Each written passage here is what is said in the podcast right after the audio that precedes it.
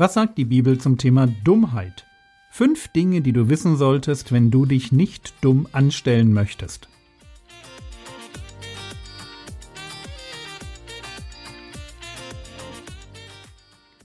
Theologie, die dich im Glauben wachsen lässt, nachfolge praktisch dein geistlicher Impuls für den Tag.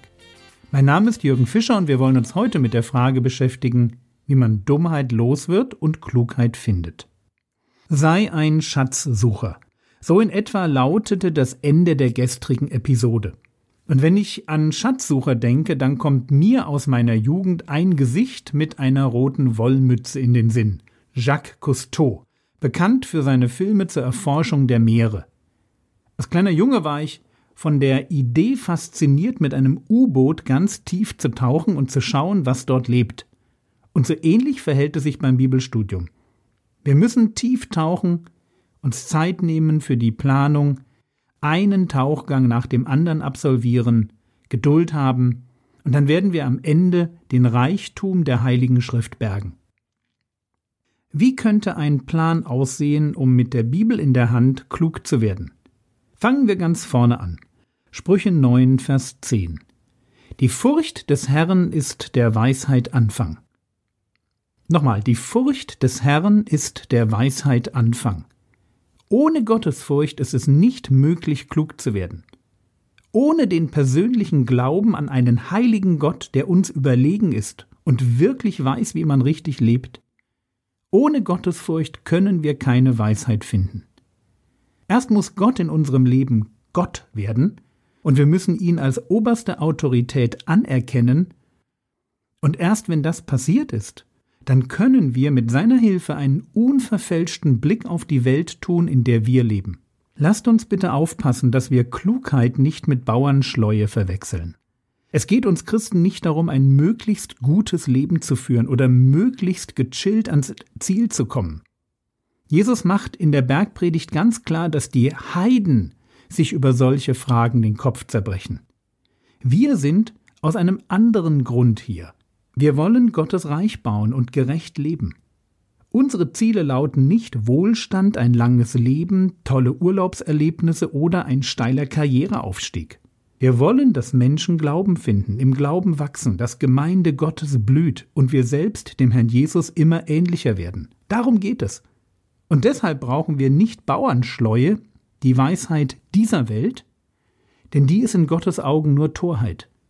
Ausgemachter Blödsinn, auch dann, wenn man am Ende mit einer beeindruckenden Karriere, einem Eigenheim, einem Eintrag in Wikipedia dasteht. Denn was nützt es einem Menschen, die ganze Welt zu gewinnen und sein Leben einzubüßen? Das ist die Frage, die Jesus stellt. Antwort, es nützt ihm gar nichts.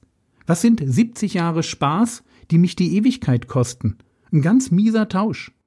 Und damit uns das nicht passiert, dass wir am Ende unser Leben einbüßen, also das ewige Leben verpassen, Dazu brauchen wir Gott als Gott in unserem Leben. Gott als den, den wir fürchten und der uns sagen darf, wie wir zu leben haben. Besonders an den Stellen, wo es sich ganz komisch und vielleicht auch so ein bisschen falsch anfühlt. Aber eben trotzdem richtig ist. Also Punkt 1 Gottesfurcht. Punkt 2 Nachsinnen. Psalm 1, die Verse 1 und 2 Glücklich der Mann, der nicht folgt dem Rat der Gottlosen, den Weg der Sünder nicht betritt und nicht im Kreis der Spötter sitzt, sondern seine Lust hat am Gesetz des Herrn und über sein Gesetz sind Tag und Nacht. Wie wird man Dummheit los? Indem man sein Denken mit Klugheit füllt.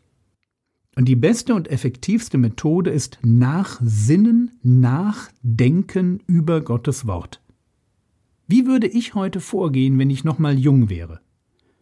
Ich würde zuerst einmal viel in einer texttreuen Bibel lesen. Also texttreu, das ist Elberfelder, Luther, Schlachter, NGÜ und solche Bibeln. Einmal im Jahr die Bibel durchlesen, um mich mit der Sprache, dem roten Faden, den Hauptthemen vertraut zu machen.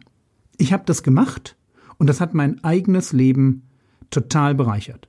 Die ersten zehn Jahre habe ich mindestens einmal im Jahr die Bibel durchgelesen. Und wenn dir die Disziplin dazu fehlt, dann such dir eine Mitstreiterin oder gründe einen Männerbibellesekreis.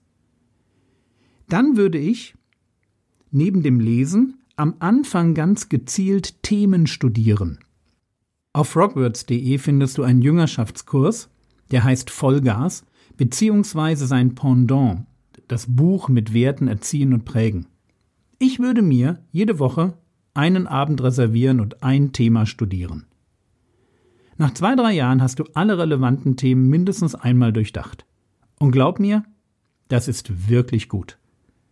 Wenn du in einem Hauskreis bist, wäre super, wenn ihr die Themen bei den Hauskreistreffen besprechen würdet. Nun zu dem dritten und dem letzten Punkt, den ich als junger Christ unterschätzt und anfänglich falsch gemacht habe. Alles Bibelstudium führt leider nur begrenzt dazu, dass man sich das Gelernte auch merken kann. Lesen ist gut, Themen studieren ist gut, aber ich brauche etwas, um mir die Sachen zu merken. Es muss irgendwie tiefer verankert werden. Die Weisen Salomos würden sagen, ich muss es in meinem Innern bewahren und auf meinen Lippen bereithalten. Und wie mache ich das? Mein Tipp lautet, lerne Bibelverse auswendig. Mindestens zwei gute Verse die Woche. Wenn es dir leicht fällt, gern auch mehr. Sei intelligent, gebrauche dein Handy, eine App wie Remember Me und nutz die kurzen Zeiten zwischendurch. Ja, du wartest auf dem Bus, du sitzt auf dem Klo, der kurze Weg zum Einkaufsladen, Nutze diese Zeiten zum Wiederholen und zum Nachsinnen. Auch wenn sich das komisch anhört, Nachsinnen, Nachdenken über Gottes Wort ist tatsächlich das A und O der eigenen geistlichen Entwicklung. Predigten, Bücher, Bibelstudium, die können uns Input zum Nachsinnen geben. Aber Nachsinnen ist die Methode, die uns verändert. Punkt 1 Gottesfurcht, Punkt 2 Nachsinnen, Punkt 3 nicht aufhören. Weise werden, Klugheit finden ist ein Lebensprinzip. Deshalb richtet sich das Buch Die Sprüche eben nicht nur an den Einfältigen, sondern auch an den, der schon klug ist. Sprüche 1, Vers 5 Der Weise höre und mehre die Kenntnis und der Verständige erwerbe weisen Rat. Wer weise ist, kann immer noch dazulernen. Und wer schon viel weiß, kann ein noch besserer Ratgeber werden. Und deswegen ist es wichtig, dass wir verstehen, Weisheit ist etwas, was wir ein Leben lang lernen und entwickeln und entfalten dürfen. Klugheit ist ein Lebensprinzip.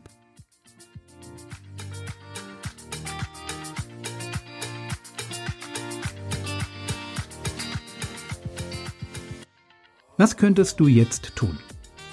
Du könntest zum Beispiel auf meine Homepage www.frogwords.de gehen und dir mal anschauen, welche Themen sich im Jüngerschaftskurs befinden. Stöbere ruhig auf der Seite etwas herum. Es gibt da unter anderem auch einen Kommentar zum Buch Die Sprüche. Das war's für heute. Der Herr segne dich, erfahre seine Gnade und lebe in seinem Frieden. Amen.